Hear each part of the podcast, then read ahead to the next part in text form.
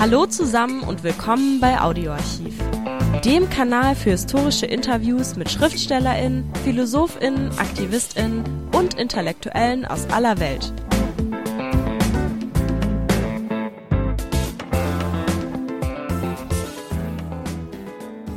Hallo, heute haben wir einen großen Schatz geborgen. Wir präsentieren euch ein Gespräch mit Zeit. Hm, kenne ich nicht, sagt ihr, solltet ihr aber.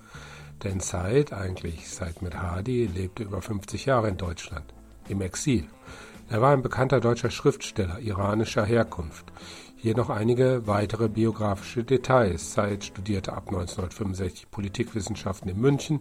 1979 dann, während der iranischen Revolution im Iran, ging er zurück in den Iran. Er wollte mithelfen, sein Herkunftsland demokratisch zu gestalten. Doch schon nach wenigen Monaten musste er erneut ins Exil nach Deutschland. Die Mullahs hatten die Macht übernommen. Seither wird im Iran jegliche Opposition, insbesondere aber auch die Frauenbewegung, brutal unterdrückt. Immer wieder werden Menschen hingerichtet, bis heute. Nachdem Said 1980 zurück nach Deutschland geflohen war, wurde er zu einem bekannten Lyriker und Autor und engagierte sich. Jahrelang war er Vorsitzender der deutschen Sektion von Writers in Prison. Einen Link zu dieser Organisation, die sich weltweit für verfolgte Schriftsteller einsetzt, findet ihr unten. Meine Heimat, sagt Zeit, ist die deutsche Sprache. Seine alte Heimat, den Iran jedenfalls, hat er bis zu seinem Tod 2021 nicht mehr wiedergesehen. Zeit zuzuhören ist aufschlussreich, wenn man wissen will, was der Verlust von Heimat eigentlich bedeutet. Noch ein Hinweis. Nur am Anfang gibt es ein paar undeutliche Stellen. Die Aufnahme wurde vor vielen Jahren gemacht. Von der Heimat ins Exil und zurück. Ein Gespräch mit Said aus dem Jahr 1996. Viel Spaß. Herr Said, Sie haben ein Buch herausgebracht, heißt Der lange Arm der Mullahs. Wie ist es zu dem Titel gekommen, Der lange Arm der Mullahs? Ich meine, dass der Exilierte, was immer er tut oder was immer er nicht tut, eben von diesem langen Arm der Machthaber, in dem Fall der Mullahs, abhängig ist, beziehungsweise nicht unberührt bleiben kann. Ich meine es nicht unmittelbar, ich meine es nicht geheimdienstlich, ich meine es politisch-menschlich. Politisch-menschlich, das heißt also, der im Exil Lebende beschäftigt sich immer wieder mit den Herrschern. Praktisch immer. Im Land. Praktisch immer, ja. Das ganze Buch sind Notizen aus meinem Exil, so der Untertitel. Sie haben aufgezeichnet seit 78. ja. Sind das Tagebuchaufzeichnungen von Ihnen oder Aufzeichnungen zu Ihrer Situation, wie so ein Text, der aus so vielen kleinen Fetzen besteht, als Autobiografie? Ich habe dabei nicht an eine Buchveröffentlichung gedacht.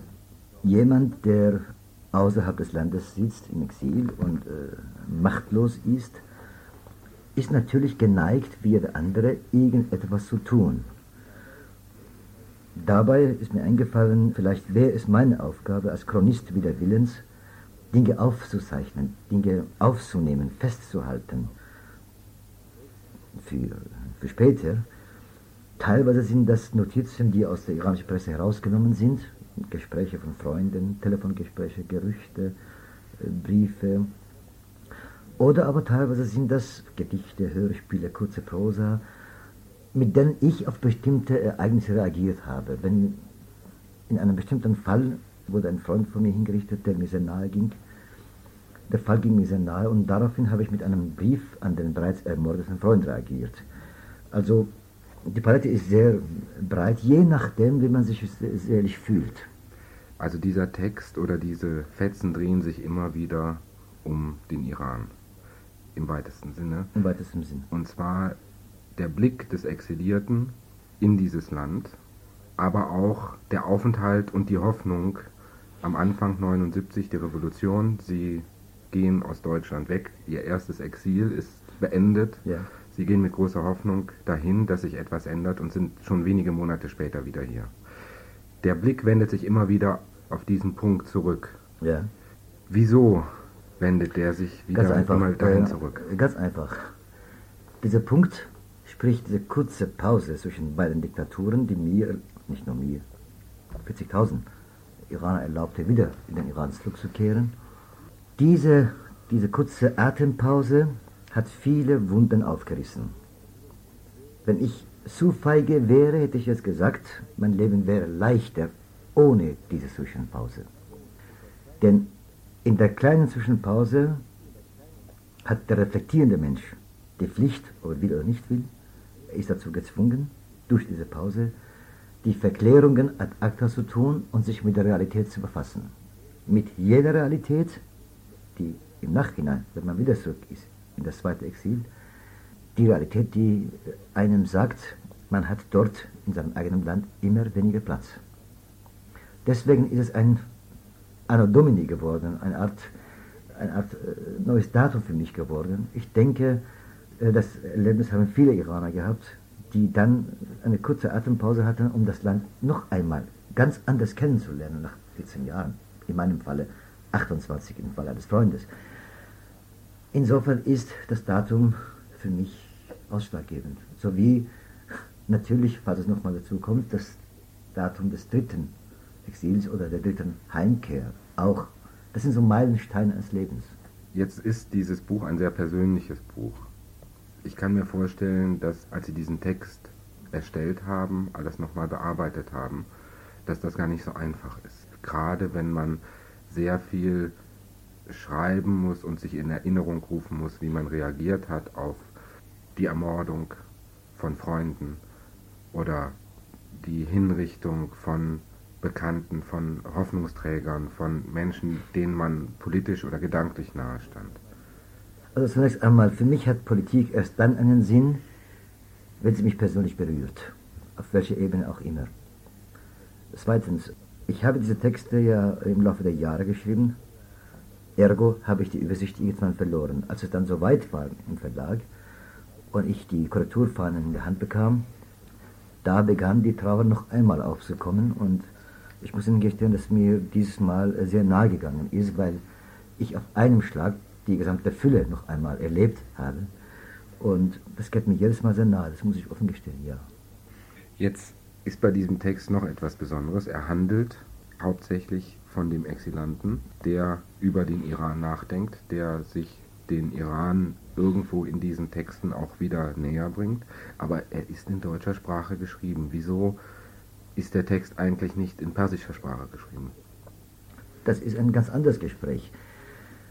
Als ich im Jahre 75 begann, überhaupt zu schreiben, als ich meinte, ich müsse schreiben, wusste ich, dass ich im Iran nicht publizieren darf. Die Exilpresse interessierte sich für Gedichte und Märchen, die ich damals geschrieben habe, nicht. Ergo habe ich mich umgedreht zu der Sprache, die am nächsten lag, nämlich Deutsch. Die Reaktion meiner Freunde und die Reaktion der Öffentlichkeit war positiv genug und fortan ist diese Sprache für mich die Literatursprache, meine literarische Sprache. Dann hinzu kommt noch etwas.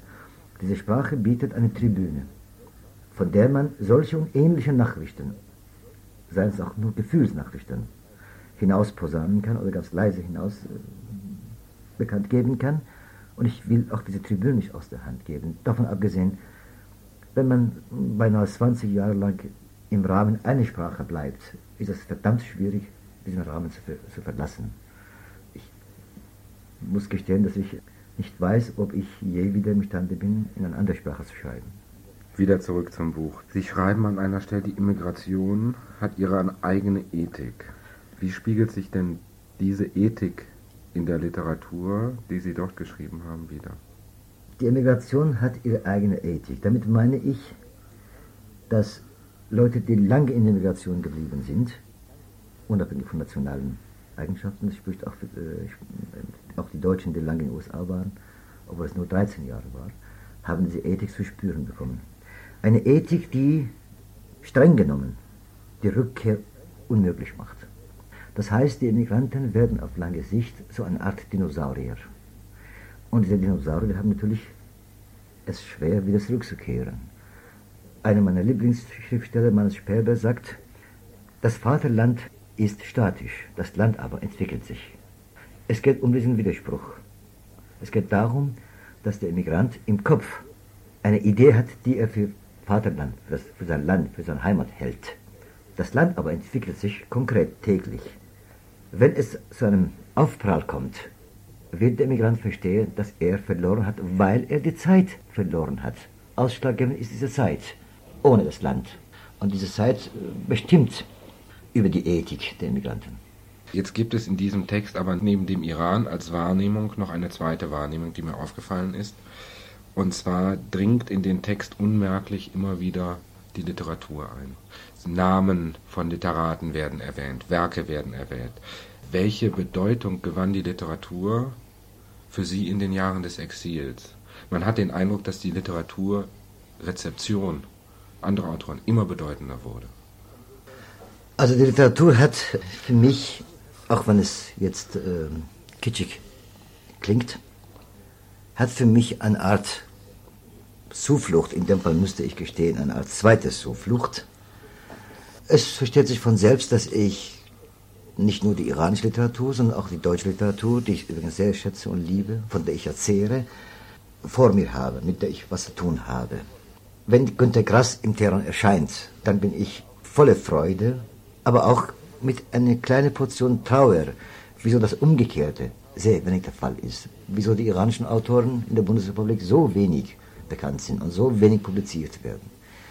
Insofern hat die Literatur für mich, wie so oft, nicht nur in meinem Leben, die Funktion einer Brücke zwischen Nationen. Ist sie nicht das Bindeglied für den Exilanten Zeit zwischen Deutschland und Iran noch? Absolut. In dem Fall absolut. Ich habe immer gesagt, meine eigentliche Gastgeberin hier ist die deutsche Sprache. Ich habe es sehr bewusst gesagt. Ich meine damit auch die deutsche Literatur, die mich hier aufgenommen hat, unabhängig von dem Erfolg oder von der, äh, von der Qualität meiner Arbeit. Ich bin hier durch die Literatur, durch diese Sprache aufgenommen worden, vom Land glaube ich kaum. Insofern bleibt auch meine Gastgeberin hier die deutsche Sprache. Insofern hat diese Sprache und diese Literatur für mich, sagen wir so, die Funktion einer Art Heimstätte, wenn schon nicht Heimat. In dem Text kommt eine Passage vor, die mir besonders aufgefallen ist. Die ist übertitelt Die Beichte des Ayatollah Khomeini. Das ist ein langes Gedicht in Form einer Kirchenbeichte, einer lyrischen Beichte und handelt von dem Mann, dem Sie sicherlich zu verdanken haben, dass Sie im deutschen Exil sind. Wie passt das zusammen? Wie kann man ein Gedicht über diesen Mann schreiben? Zunächst einmal, es ist so, Sie müssen es so sehen, dass der Khomeini auch für uns eine Überraschung war. Zwei Jahre vor seiner Machtergreifung, fünf Jahre vor seiner Machtergreifung, hätte ich mir nicht denken können, dass so eine Person in jenem Land an die Macht kommt. Insofern war es eine große Überraschung. Dieser Rückfall war eine Überraschung. Gleich geht's weiter mit dem Interview. Zuvor noch der kurze Hinweis. Liked uns, wenn es euch gefällt. Diktaturen, die personifiziert sind, machen es einem leichter. Also diese Person hat jahrelang die Diktatur der Mullahs im Iran personifiziert. Und ich muss gestehen, von diesem Mann geht auch eine sinistre Größe aus. Ergo dachte ich mir, ich muss mich mit dieser Person befassen. Ich habe beschlossen, ihn nicht verbal zu attackieren, was ja die Presse tut, tagtäglich, sondern eben horizontal begegnen, wie ich bei dem Motto schreibe. Ich wollte ihm aus meiner Sicht die Möglichkeit geben, noch einmal alles aufrollen zu lassen, seinem Gott gegenüber mit seiner Sprache. Insofern war es ist natürlich ein Kunstgriff, natürlich. Aber ich wollte meine Ebene verlassen, mich völlig ausschalten und die furchtbaren Handlungen dieses Mannes aus seiner Sicht zu verstehen lernen. Das war mein Motiv dabei. Im Iran erscheint, Sie haben es eben auch schon mal erwähnt, eine unglaublich große Anzahl deutscher Literaten in persischer Übersetzung. Erscheint auch Zeit in persischer Übersetzung? Natürlich nicht. Ich gehe davon aus, dass ich auf Ihren Index stehe. Erstens, zweitens, die Mehrzahl der Sachen, die ich geschrieben habe, zwar nicht alle, aber die Mehrzahl, hat direkt mit dieser konkreten Situation zu tun. Ergo ist es ganz klar, dass es nicht erscheint. Die persischen Schriftsteller haben im letzten Oktober, da haben sie sich auch zu geäußert, im letzten Oktober eine Resolution verabschiedet. Jetzt äh, sagt man immer, dass die Beziehung zwischen den Schriftstellern, die im Land geblieben sind, und den Schriftstellern, die im Exil leben, gar nicht so gut sei. Das stimmt nicht ganz. Das stimmt nicht ganz. Ich kann jetzt nicht von allen Schriftstellern sprechen. Ich persönlich habe Kontakt zu einigen Schriftstellern, äh, bei manchen sehr rege, bei anderen sporadisch. Allerdings gibt es ein gewisses Ressentiment von den Schriftstellern, die im Iran leben, gegenüber deren, die Exil leben. Es ist aber verstehbar. Es ist der alte Vorwurf dem Emigranten gegenüber. Wo warst du, als wir gelitten haben? Diesen Vorwurf kennen wir seit, seit Nero. Hinzu kommt, dass die Leute natürlich sagen, während ich hier sitze, zensiert werde, beschattet werde, wahrscheinlich ins Gefängnis geworfen werde, gefoltert werde, sitzt er in dem goldenen Europa und gibt Interviews ab. Ich kann diese Leute verstehen. Ich kann dieses Ressentiment verstehen. Vielleicht deswegen gelingt es mir, immer wieder Kontakte mit denen aufzunehmen. Ich glaube aber nicht, dass es eine Generalregel gibt. Es gibt allerdings eine Gefahr. Die Gefahr, dass die Schriftsteller im Exil sind, die hier gegebene Freiheit so als selbstverständlich kapieren, dass sie überhaupt nicht mehr mitbekommen, was dort passiert. Die Gefahr besteht. Es gab zwei, drei Fälle von solchen, äh, solchen Fällen, die natürlich äh, zu einem bösen Blut geführt haben im Teheran. Nun kann man ja sagen, dass im Gegensatz zur Schahzeit im Iran sehr viel ausländische Literatur erscheint. Auch Philosophen werden übersetzt, man kann es überall kaufen. Die Iraner gelten als sehr lesefreudig. Hat die Literatur, die persische Literatur, die da ja irgendwo am, etwas mehr am Rand steht, weil sie viel stärker zensiert wird als die übersetzte Literatur, hat denn die iranische Literatur im Iran so eine ähnliche Funktion wie die Literatur zur Zeiten der DDR? Ist sie so Absolut. ein Ausweg? Absolut. Das ist ein Ausweg. Ähm, die Literatur hat unter einer Diktatur sehr oft die Aufgabe der Öffentlichkeit, die nicht gegebene Öffentlichkeit, übernommen. Das war unter dem Schah so. Unter Khomeini-Herrschaft auch mit einem kleinen äh, Unterschied. Die Zensurbehörde in Teheran, die es offiziell nicht gibt, ist viel geschickter als die von Schah. Ergo kommt man heute denen mit solchen Funktionen nicht bei. Die iranische Literatur hat jahrzehntelang von Symbolik gelebt.